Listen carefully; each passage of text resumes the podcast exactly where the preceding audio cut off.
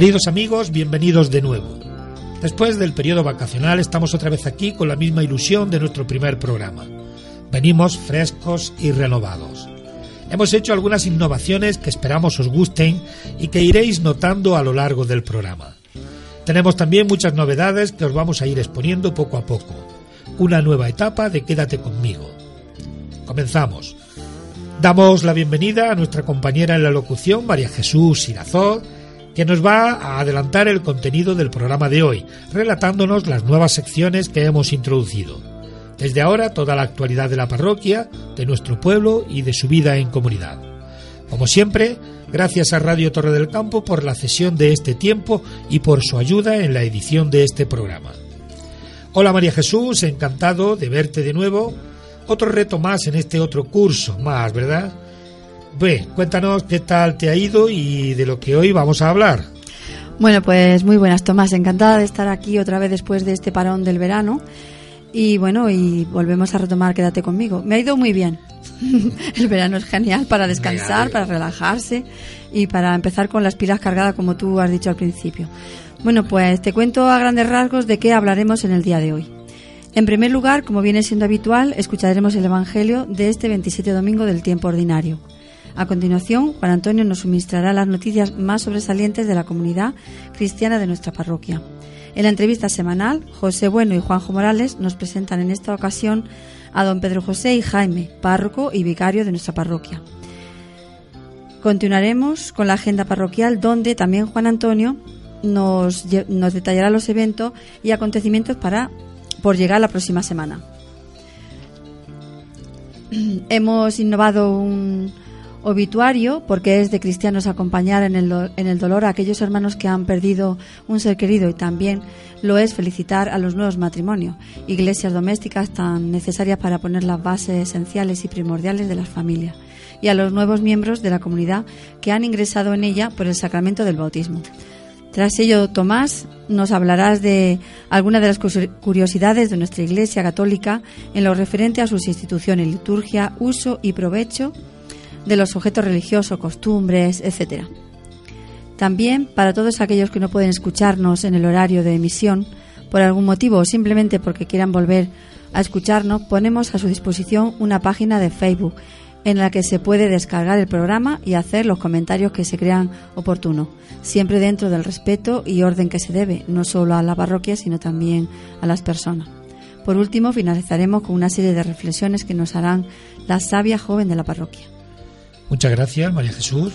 Bien, este es nuestro contenido para hoy y esta es otra edición más de Quédate conmigo. Os recordamos que se emite el viernes a las siete y media de la tarde y el domingo, Día del Señor, a las 10 de la mañana. Desde estos micrófonos os acompañarán, como siempre, María Jesús Vicente, Juan Antonio Moreno, Juanjo Morales, Nacho García, eh, nuevo fichaje, nuestro querido párroco y un servidor, Tomás Alcántara.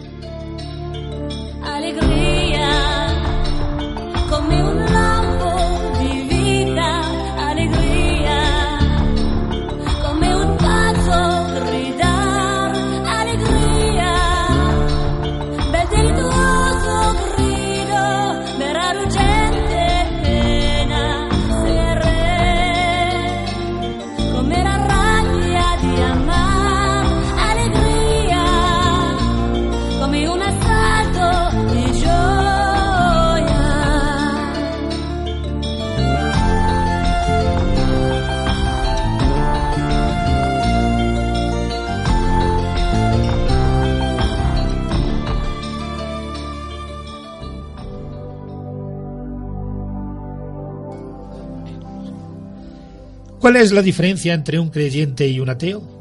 ¿O qué distingue a una persona religiosa de otra que es indiferente a la religión?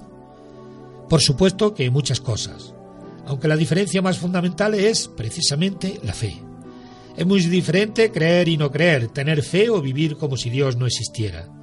Muchas veces en preguntas realizadas a niños, jóvenes y adultos, si es igual estar bautizado o no, tener fe o no tenerla, y qué es lo que hace la diferencia, Desafortunadamente no siempre lo han sabido decir. Estamos convencidos de que existe un abismo entre uno y otro. La persona bautizada ha recibido, además de la purificación del pecado original y la filiación divina, que es un regalo verdaderamente increíble, el don incomparable de la fe. Y la fe cambia radicalmente la vida. Es como si un ciego de nacimiento comenzara a ver y pudiera contemplar toda la belleza de esta maravillosa creación que Dios ha hecho para nosotros. O como si cogiésemos a un hombre encerrado en una cueva y de pronto lo llevásemos pues a la cima de una montaña para que contemplara desde las alturas todos los valles y el paisaje que se extiende delante de sus ojos. Una persona con fe es tremendamente afortunada. Tiene en su mano la llave de la felicidad y el secreto para vivir en paz, con alegría y serenidad todos los momentos de su existencia, incluso los más difíciles e incomprensibles para nuestra pobre naturaleza humana. Muchas veces, en momentos terribles de dolor ante la muerte de un ser querido o ante desgracias inesperadas, unos han sabido aceptar esos sufrimientos con una grandísima paz y serenidad. Otros, en las mismas circunstancias o ante situaciones menos dramáticas, se han rebelado contra Dios, se han desesperado y perdido temporalmente la luz e incluso la razón de su misma existencia. De veras la fe cambia radicalmente la vida. Y por desgracia, en nuestro mundo secularizado de hoy es cada vez más frecuente encontrar a gente que se declara agnóstica o que, siendo cristianos, viven una fe muy superficial y subjetiva, o que por el ambiente tan materialista que los envuelve parece como si Dios no existiese para ellos. En el Evangelio de hoy, los discípulos le piden a nuestro Señor a ropa. Señor, aumentanos la fe. Seguramente al lado de Cristo ya habían aprendido lo que era la fe y la diferencia tan abismal entre una persona creyente y otra incrédula. Jesús, antes de hacer cualquier milagro, ponía siempre la fe como condición para realizarlo. Aquella mujer, a pesar de no pertenecer al pueblo elegido que arrancó de Cristo la curación de su hija gracias a su fe humilde y perseverante, y aquel centurión romano, que también era pagano, logró de Jesús un milagro para uno de sus criados enfermos, y nuestro Señor además quedó profundamente conmovido ante una fe tan maravillosa. Fue también la fe de aquella mujer hemorroísa la que arrancó de Cristo su curación después de doce años de enfermedad y tras haber gastado toda su fortuna en médicos. Y gracias también a la fe, Jairo consiguió que Jesús resucitara a su hija muerta. Todo el Evangelio está lleno de estos ejemplos, y Cristo nos dice hoy algo muy impresionante. Tal vez, a fuerza de escucharlo, ya nos hemos acostumbrado, pero fijémonos muy bien en sus palabras. Si tuvierais fe como un granito de mostaza, diríais a esta morera, arráncate de raíz y plántate en el mar, y os obedecería. ¿Cuántos de nosotros que nos llamamos buenos cristianos, y que seguramente lo somos, ¿no? ¿Hemos hecho algún milagro? O mejor, ¿cuántos milagros hemos realizado hasta el día de hoy gracias a nuestra fe en Cristo? Cristo cumple siempre su palabra. Entonces, ¿dónde está el problema? Tal vez en que nuestra fe es tan, tan pequeña que no llega ni siquiera al tamaño de un minúsculo granito de mostaza. Y no nos referimos a milagros espectaculares. Cuando Cristo habla de trasplantar, de trasplantar monedas y de mover montañas, se refiere no tanto a las montañas físicas, sino a las dificultades de la vida y a circunstancias aparentemente insuperables. La fe, si es auténtica, es capaz de remover obstáculos gigantescos. En la segunda parte del Evangelio de hoy se nos presenta otro tema que en apariencia no tiene nada que ver con esta primera parte. Nuestro Señor nos pone el caso del criado que sirve a su amo en cuanto éste llega del campo. Y Jesús pregunta a sus discípulos, ¿acaso deberá de estar agradecido con el criado porque ha hecho lo mandado? La frase, aunque cierta, podría desconcentrarnos un poco, como si nuestro Señor nos estuviera diciendo que Dios no tiene por qué agradecer nuestro servicio. Aparte de que no se ve mucha relación con el tema de la fe, la afirmación parece un poco dura. Pero hay que decir, en primer lugar, que no tenemos que aplicar esta frase a Dios sino a nosotros. O sea, Jesús no nos está revelando los sentimientos del Padre en relación con nosotros, sino que nos está indicando cuáles deben ser nuestros sentimientos y actitudes personales en nuestras relaciones con Dios. En otras palabras, nuestro Señor nos identifica con ese amo de la parábola, que con razón nos resulta un poco chocante. Un arrogante señorón, mandón y orgulloso, que primero se interesa de sí mismo y luego de los demás. En realidad, el amo tiene el derecho de comportarse así con el criado, pero nos parece egoísta y pretencioso. Al menos debería cuidar las buenas formas de educación también con el criado. Las cosas hay que mirarlas con sentido inverso, es decir, desde la perspectiva del criado. Nosotros somos esos siervos inútiles del Evangelio. Y cuando hayamos hecho todo lo que nos está mandado, digamos como el siervo de la parábola, somos unos siervos inútiles y lo que teníamos que hacer, eso hicimos. Somos nosotros los afortunados al haber sido llamados por Dios para su servicio. Es una honra y un orgullo poder ser contados entre los servidores de Dios. Y lo que necesitamos para cumplir bien con nuestro deber es, ante todo, una grandísima humildad, disponibilidad, empeño generoso y docilidad para servir y obedecer. Es un don gratuito el que hemos recibido por parte de Dios. Y dichosos nosotros si nos comportamos así. Además, es lo único lógico y sabio que podemos hacer, siendo hijos de un Padre tan generoso y tan bueno. Esto, en definitiva, es también fe. No solo es la capacidad para hacer milagros. Fe es también saber obedecer y servir a Dios con humildad, sencillez, amor y dedicación. La fe debe traducirse en obras, si no, es una fe muerta. La fe debe ser activa y efectiva para ser auténtica, una fe amorosa, hecha obediencia, humildad y de servicio fiel a Dios nuestro Señor. Ahora escuchemos al sacerdote. En aquel tiempo los apóstoles le pidieron al Señor, aumentanos la fe. El Señor contestó, si tuvierais fe como un granito de mostaza, diríais a esa morera, arráncate de raíz y plántate en el mar, y os obedecería. Suponed que un criado vuestro trabaja como labrador o como pastor. Cuando vuelve del campo, ¿quién de vosotros le dice enseguida, ven y ponte a la mesa? No le diréis, prepárame de cenar, ciñete y sírveme mientras como y bebo, y después comerás y beberás tú? ¿Tenéis que estar agradecidos al criado porque ha hecho lo mandado? Lo mismo vosotros, cuando hayáis hecho todo lo mandado, decid, somos unos pobres siervos, hemos hecho lo que teníamos que hacer.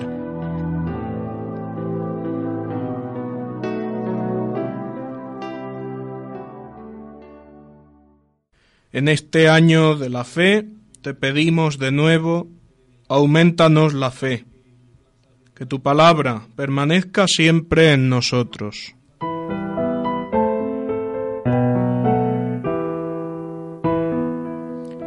Para cantarte, mi Señor Jesús, cómo me gustaría tener ojos de águila, corazón de niño y una lengua bruñida por el silencio Toca mi corazón, Señor Jesucristo, tócalo y verás cómo despiertan los sueños enterrados en las raíces humanas desde el principio del mundo. Todas nuestras voces se agolpan a tus puertas, todas nuestras olas mueren en tus playas, todos nuestros vientos duermen en tus horizontes los deseos más recónditos, sin saberlo, te reclaman y te invocan. Los anhelos más profundos te buscan impacientemente. Eres noche estrellada, música de diamantes, vértice del universo, fuego de pedernal. Allí donde posas tu planta llagada, allí el planeta arde en sangre y oro Caminas sobre las corrientes sonoras y por las cumbres nevadas. Suspiras en los bosques seculares. Sonríes en el mirto y la retama. Respiras en las algas, hongos y líquenes. Por toda la amplitud del universo mineral y vegetal te siento nacer, crecer, vivir, reír, hablar. Eres el pulso del mundo, mi Señor Jesucristo. Eres aquel que siempre está viniendo desde las lejanas galaxias, desde el centro ígneo de la Tierra y desde el fondo del tiempo. Vienes desde siempre, desde hace millones de años luz. En tu frente resplandece el destino del mundo y en tu corazón se concentra el fuego de los siglos. Deslumbrado, mi corazón ante tanta maravilla, me inclino para decirte, tú serás el rey de mis territorios. Para ti será el fuego de mi sangre, tú serás el fuego de mi sangre, tú serás mi camino y mi luz, la causa de mi alegría, la razón de mi existir y el sentido de mi vida, mi brújula y mi horizonte, mi ideal, mi plenitud y mi consumación. Fuera de ti no hay nada para mí. Para ti será mi última canción. Gloria y honor por siempre a ti, Rey de los siglos.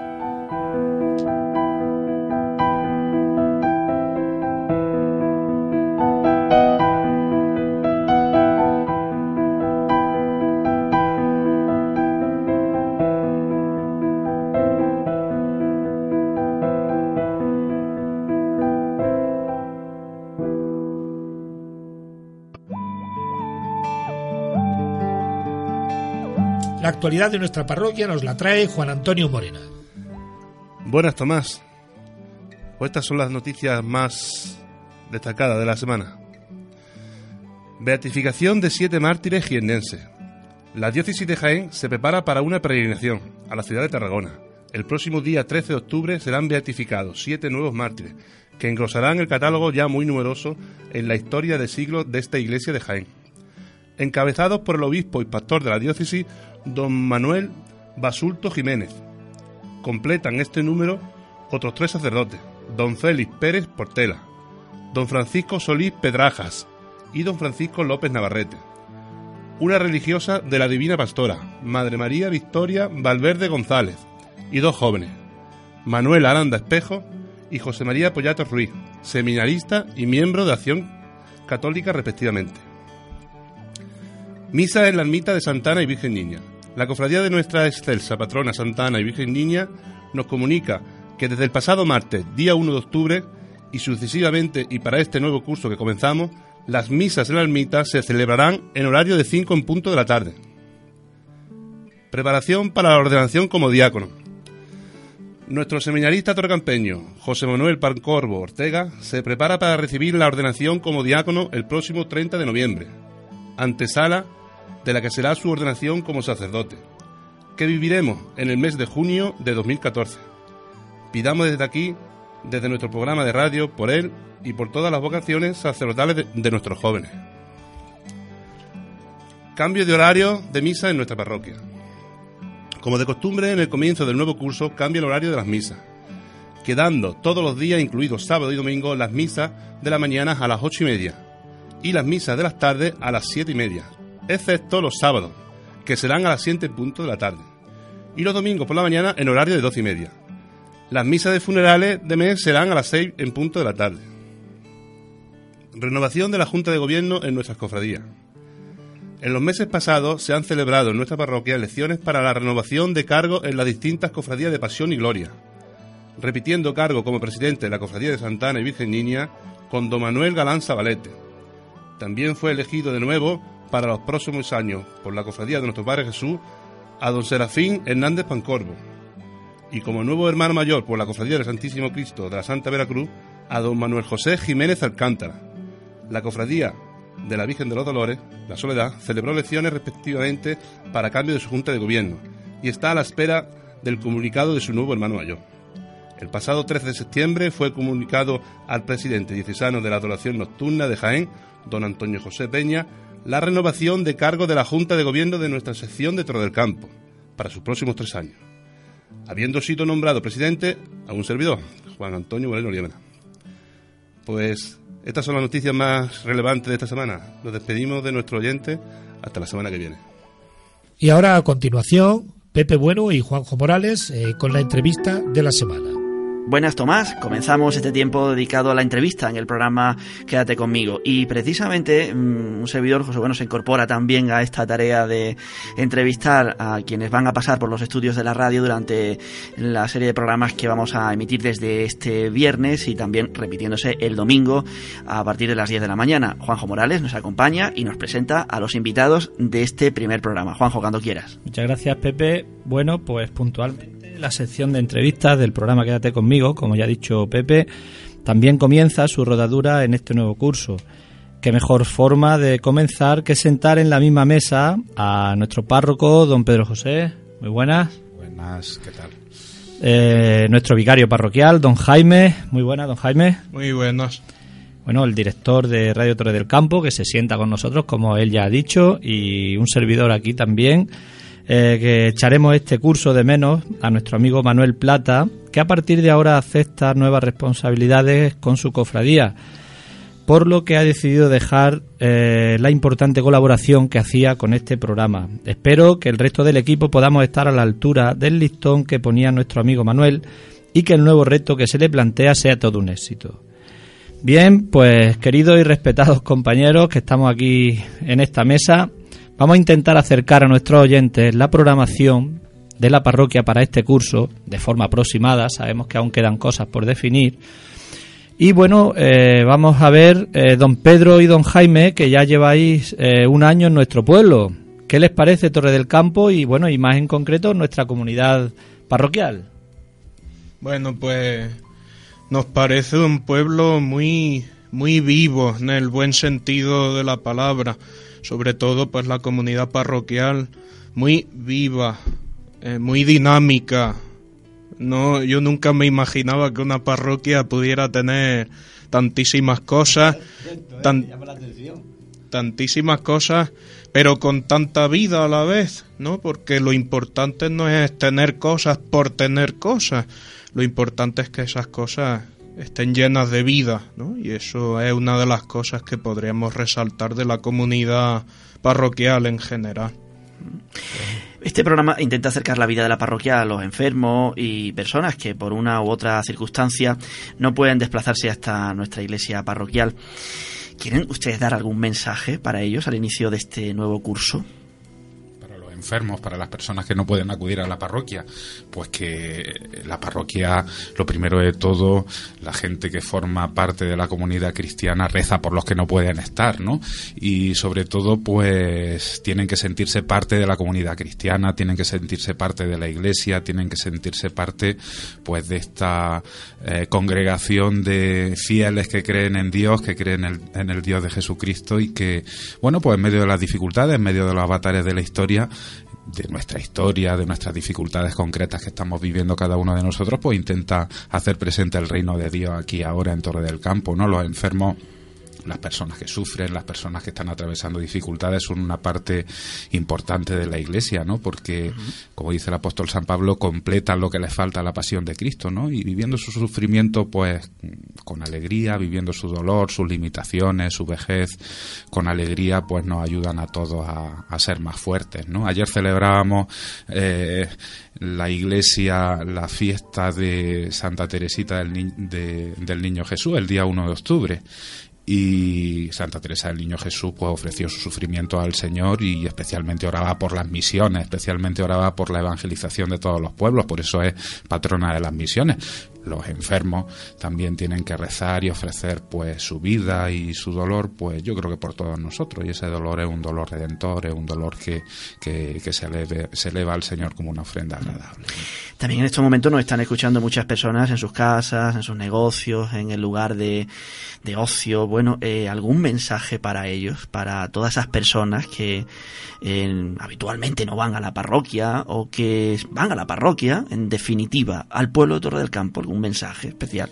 Sí, yo les diría que la, la iglesia, la parroquia más que la iglesia, ¿no? La iglesia parroquial es un lugar de todos, no es un lugar abierto a todos, es un lugar en el que eh, todos se pueden encontrar, lo primero de todo con el Señor, ¿no? Es un lugar de encuentro con, con el Señor, está presente en el sagrario, la iglesia es un lugar sagrado, en el silencio de la oración pues se pueden encontrar con, con Él que nos habla, ¿no? Eh, yo sé que eh, hay muchas personas que les tienen mucha devoción a las imágenes titulares de muchas cofradías, que pasan por la iglesia pues en muchos acontecimientos acontecimientos de la vida cotidiana de las personas y a lo largo del año yo creo que casi todo el pueblo pues pasa por la iglesia, por la parroquia en alguna ocasión, ¿no? La iglesia de todos, ¿no? Y la iglesia está abierta a todo y exige el cuidado de todos, ¿no? La iglesia, la comunidad cristiana que somos las personas, la parroquia que también somos las personas, pues tenemos que acoger a todos e intentar transmitir a todos pues esa buena noticia de la salvación, que Cristo es nuestro amigo, que Dios nos perdona, que Dios nos ama siempre. Eh, don Pedro, ¿qué se ha puesto en marcha ya en nuestra parroquia? Ya, pues mira, hasta ahora, pues la vida ordinaria, la vida normal, la vida litúrgica, pues ya está, ya está en marcha y a partir de la semana que viene comenzaremos las catequesis de los niños que se preparan a la primera comunión, también la catequesis de poscomunión, que es de preparación a la confirmación. También con ayuda de algunos de vosotros empezaremos habéis empezado ya, ¿no? Las actividades con los muchachos que se han confirmado, eh, también actividades de formación, como el curso de Biblia que comenzó el, el, jueves pasado. También poco a poco pondremos en marcha, pues, ese grupo de liturgia que el año pasado eh, estuvo profundizando en la lectura de la palabra de Dios. También poco a poco iremos poniendo en marcha la escuela de fundamentos cristianos para aquellos que quieran capacitarse eh, para ser hermanos mayores de cofradía o quieran profundizar en su fe y bueno, pues algunas actividades concretas que ya, ya irán surgiendo y que la vida cotidiana, la vida de la parroquia, esta vida, como decía antes Jaime, tan intensa y tan viva, pues va, va conllevando cada, en cada circunstancia, en cada evento, en cada acontecimiento. Una pregunta para don Jaime. En el curso pasado se, se encargó pues del curso de lectores, de reuniones con familias de bautizados. Bueno, se estarán preguntando ahora mismo eh, los feligreses si se va a poner algo nuevo este curso, algo novedoso este curso.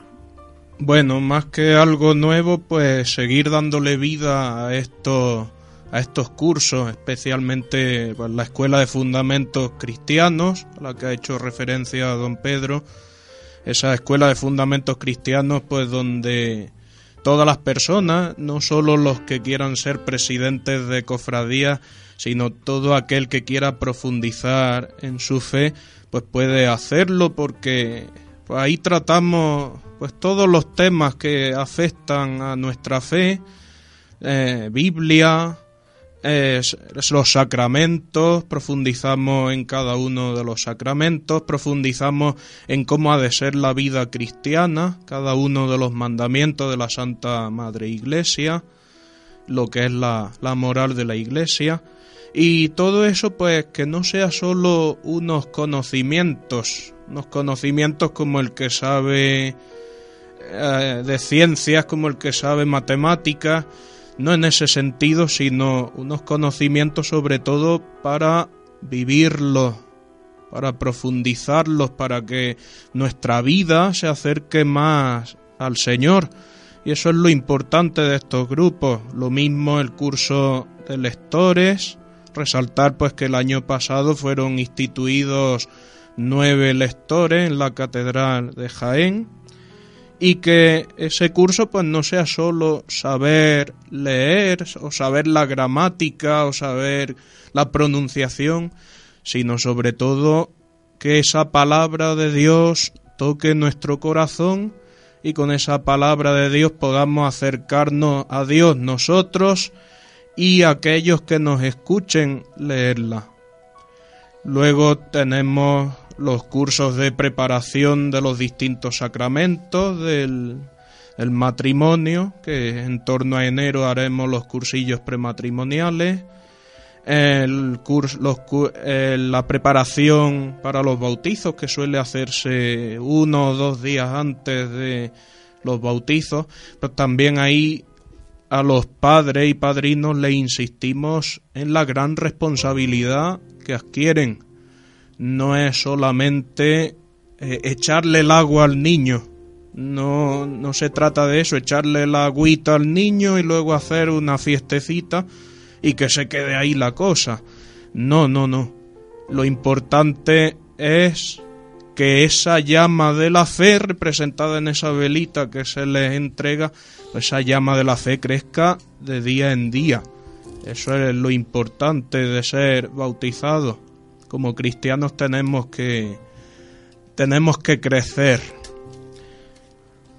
Bueno, eh, don Pedro, Proyectos importantes que se quieren desarrollar en la parroquia para este curso o que están en mente aunque sea a medio plazo, no a tan corto plazo. Bien, ya sabe la gente que estamos pidiendo dinero prácticamente desde que yo llegué para obras parroquiales, ¿no? Entonces, ¿eso cómo se traduce? Pues esa petición de dinero para obras parroquiales, todo el dinero de la lotería de Navidad está centrado en, en esta partida de, de la parroquia, también la lotería que se vendió pues como esa especie de peña que hicimos, las tarjetas que se hicieron eh, en mayo, junio. Eh, hasta el 5 de enero, ¿no? Exactamente, hasta el 5 de enero pues estamos participando muchos torrecampeños en un sorteo de lotería, todos con los mismos números. Esperemos que nos toque un buena, una buena cantidad, que nos saque, que nos saque de la crisis. Pues todo ese dinero está encaminado mm, fundamentalmente para dos cosas. La primera, para arreglar el tejado el tejado está en una situación, no digo ruinosa, de la iglesia parroquial. el tejado de la iglesia parroquial. El tejado de la iglesia parroquial. No digo que está ruinoso, porque no lo está, eh, pero hay que darle una vuelta bastante seria, ¿no? Y sobre todo la parte del ábside, la parte que está encima del altar, está bastante mal, de tal manera que hay que emprender una obra de envergadura. Y otra obra de envergadura que hay que emprender es la obra de la casa parroquial. Ya saben ustedes que yo estoy viviendo el alquiler y la casa parroquial es un patrimonio que tiene la comunidad cristiana, que tiene la parroquia, que hay que reformar y que hay que revisar. La idea es que, eh, bueno, pues vivamos ahí en la, en la casa parroquial en dos pisos que se hagan, tanto el vicario parroquial como, como yo el párroco, ¿no? Y luego, pues, también hay otros proyectos importantes, pues, con, para, para intentar recaudar fondos para este fin. La comida de fraternidad que haremos a final de octubre se dedica a este fin. Las loterías pues de Navidad que pronto se comenzarán a repartir también se dedican a este fin. Y el fin esencial, como digo, el fin fundamental es eh, el arreglo del tejado de la casa parroquial de la iglesia y el arreglo de la casa parroquial. La casa parroquial está en muy malas condiciones, no está habitable y hay que, hay que arreglarla. ¿no? En definitiva, como digo, se trata de conservar un patrimonio que es de todos y que aquí se queda y aquí se quedará. Mm. Bueno, eh, y para eso se necesita la colaboración del pueblo ahora mismo, porque en definitiva la iglesia es de todo, ¿no? Todos tenemos un poquito en la iglesia, ¿no? Mm. Quien no se ha bautizado, se ha casado, quien no... Pues, además los sacerdotes cuando vienen no se llevan la casa ni se llevan nada, entonces se queda para Torre del Campo. Claro. ¿no? y se pide la colaboración, la gente la gente generosa, en la parroquia pues eh, gracias a Dios vamos tirando, no es que se saque mucho dinero, pero bueno, los gastos corrientes se cubren, la gente puede eh, ver en los canceles pues cuáles son las cuentas mensuales, cuáles son los ingresos mensuales. Gracias a Dios, pues cada mes tenemos superávit.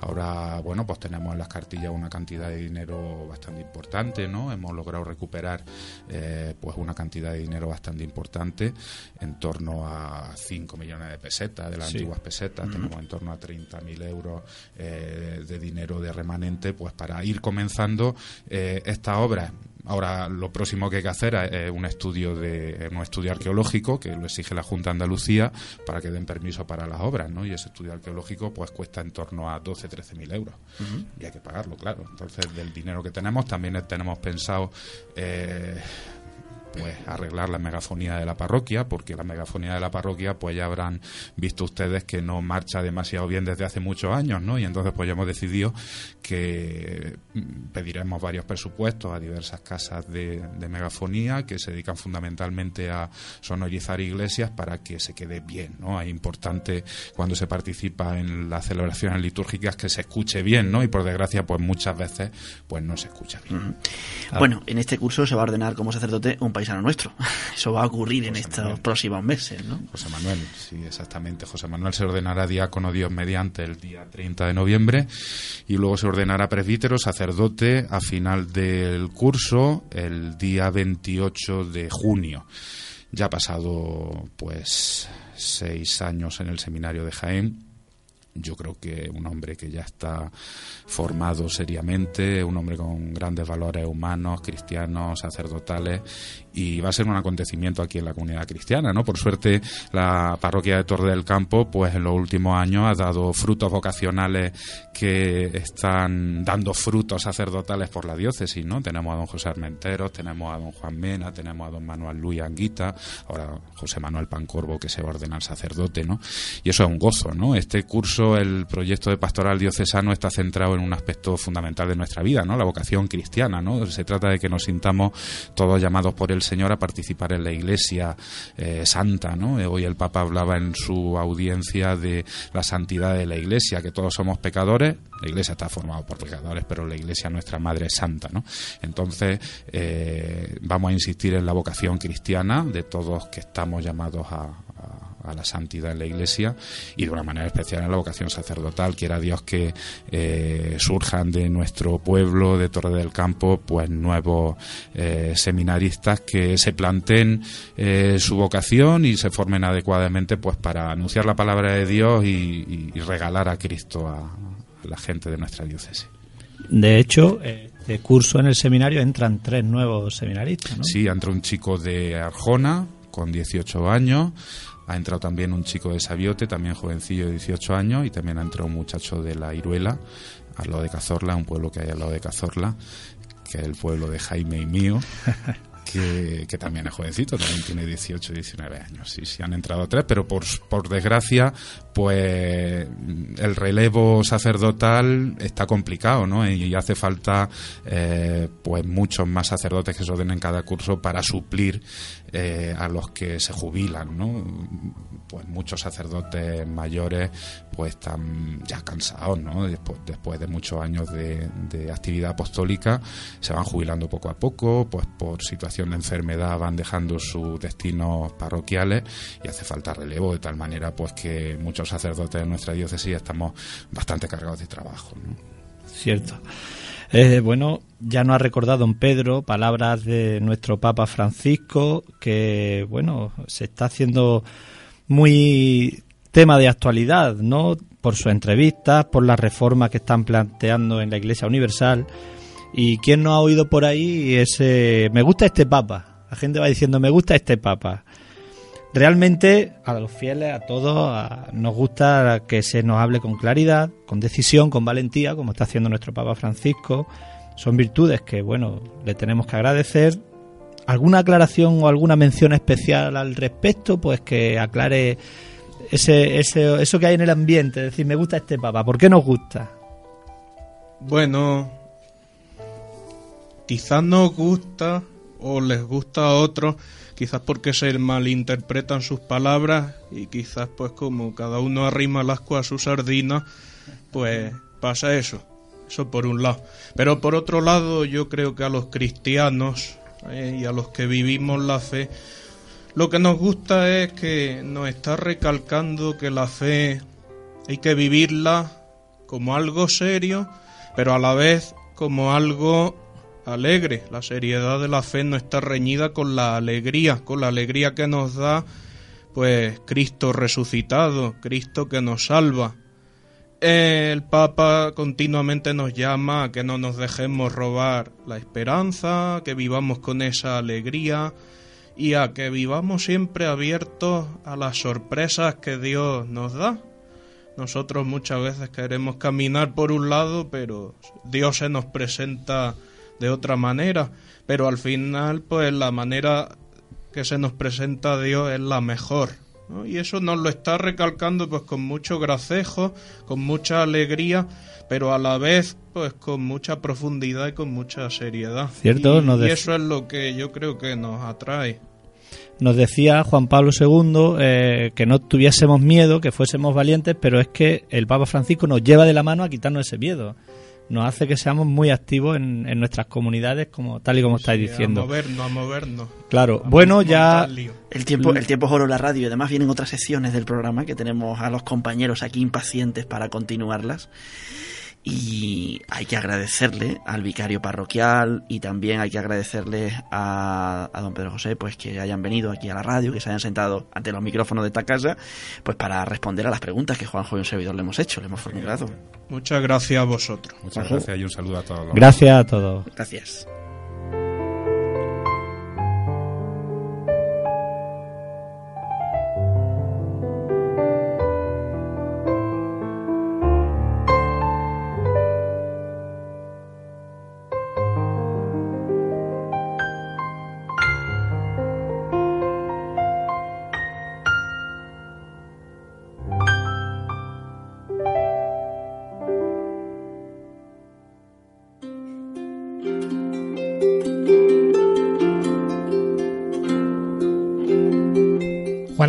Nos informa seguidamente de la agenda parroquial.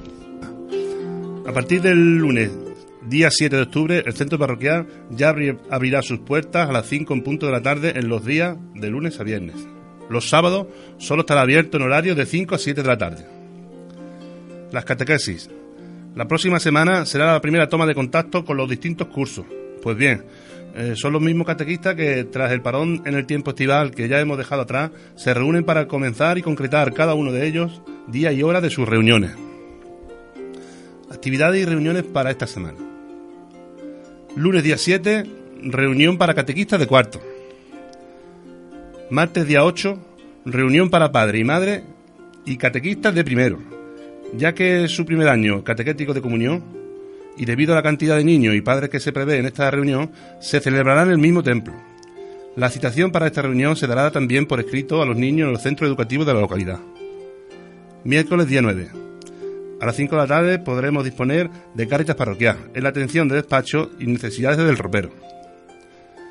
El jueves pasado, día 3, comenzó el taller de curso de Biblia a las 8 y cuarto de la tarde. Os animamos de que aún os podéis incorporar a este taller el próximo jueves. Viene día 11. En este día habrá un encuentro con los jóvenes que se han confirmado este año a eso de las 6 de la tarde en punto. El sábado día 12. En este día el centro parroquial quedará cerrado por la nomástica del Pilar. El domingo día 13. En, en este día, en misa de 12 y media de la mañana, celebraremos el envío de los catequistas. Pues bien, esto es la agenda para la próxima semana.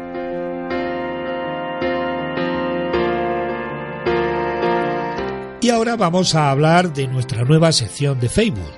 Para ello tenemos a un nuevo componente del equipo, Nacho García. Bienvenido Nacho. Coméntanos. Eh, gracias Tomás. Eh, buenas, eh, soy Nacho García y me han encargado la labor de moderar el grupo de Facebook que se ha constituido en colaboración con Radio Torre del Campo para acercar este programa más a todos nosotros.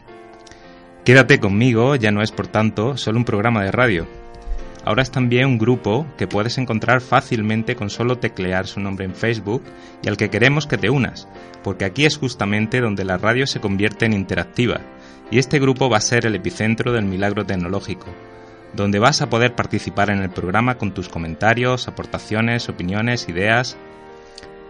Semanalmente incorporaremos a Quédate conmigo eh, en la radio las aportaciones destacadas en el grupo de Facebook y debatiremos las ideas resaltadas y los debates más interesantes. En el grupo vas a poder escuchar también la emisión de los programas anteriores, porque vamos a ir grabándolos para ti, por si no lo pudiste escuchar en su emisión, o para que puedas recordarla, para compartirla con tus contactos, para que puedas valorar, opinar, aconsejarnos y en definitiva participar en un medio que es para ti y que sin ti no es nada.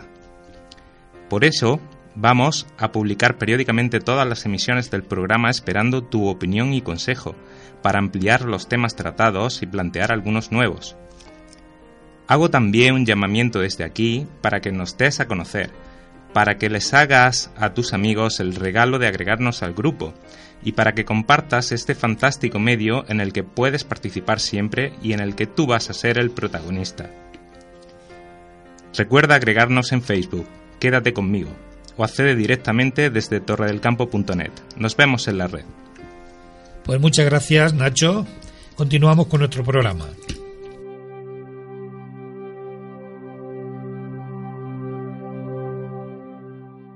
Y una nueva sección. Queremos decir en primero que quisiéramos acompañar en el dolor a las familias eh, de José Zafra Jiménez y Manuel Amparo Moral Alcántara, que el día 23 y el día 25 de este pasado mes de septiembre, eh, la semana anterior, pues han fallecido.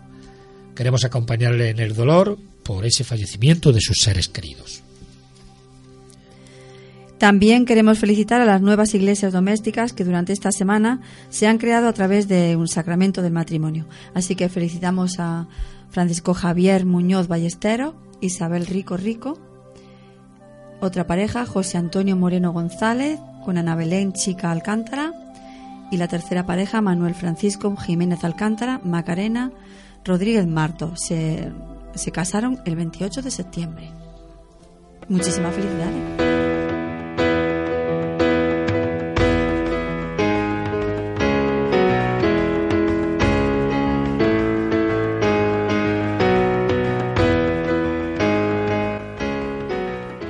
Entre las curiosidades eh, e instituciones, liturgia, los objetos sagrados que se refieren a la Iglesia, hoy vamos a hablaros de varios temas.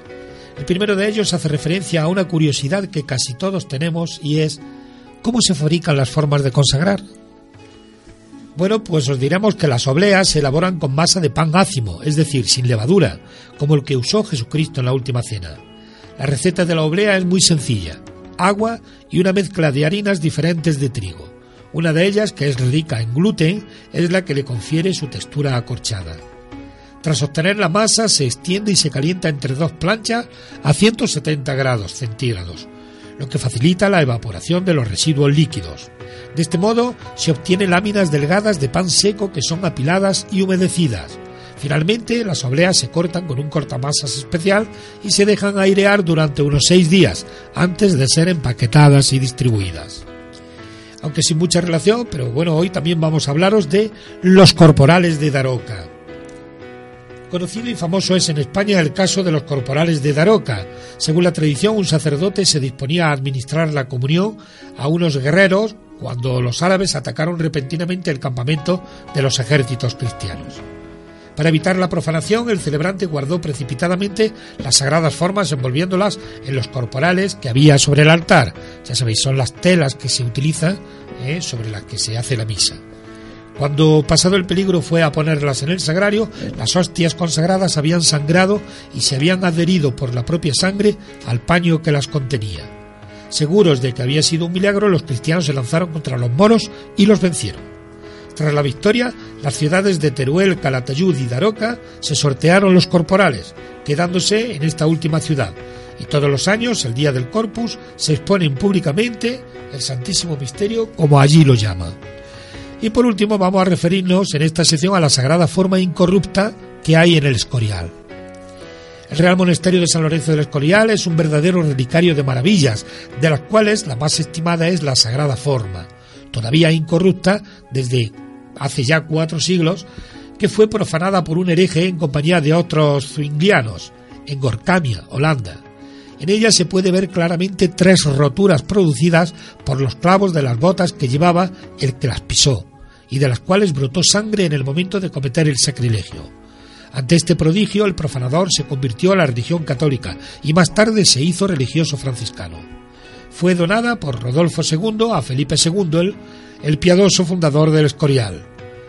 En los días 29 de septiembre y 28 de octubre se hace una solemne exposición de la Sagrada Forma, recordando aquellas fechas históricas relacionadas con la misma.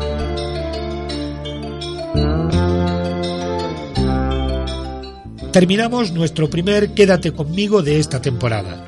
Os esperamos, Dios mediante, la próxima semana, como ya sabéis, el viernes a las siete y media de la tarde y el domingo a las 10 de la mañana. Gracias a todos por estar ahí, un abrazo y feliz semana. Quedad con Dios. Alegría,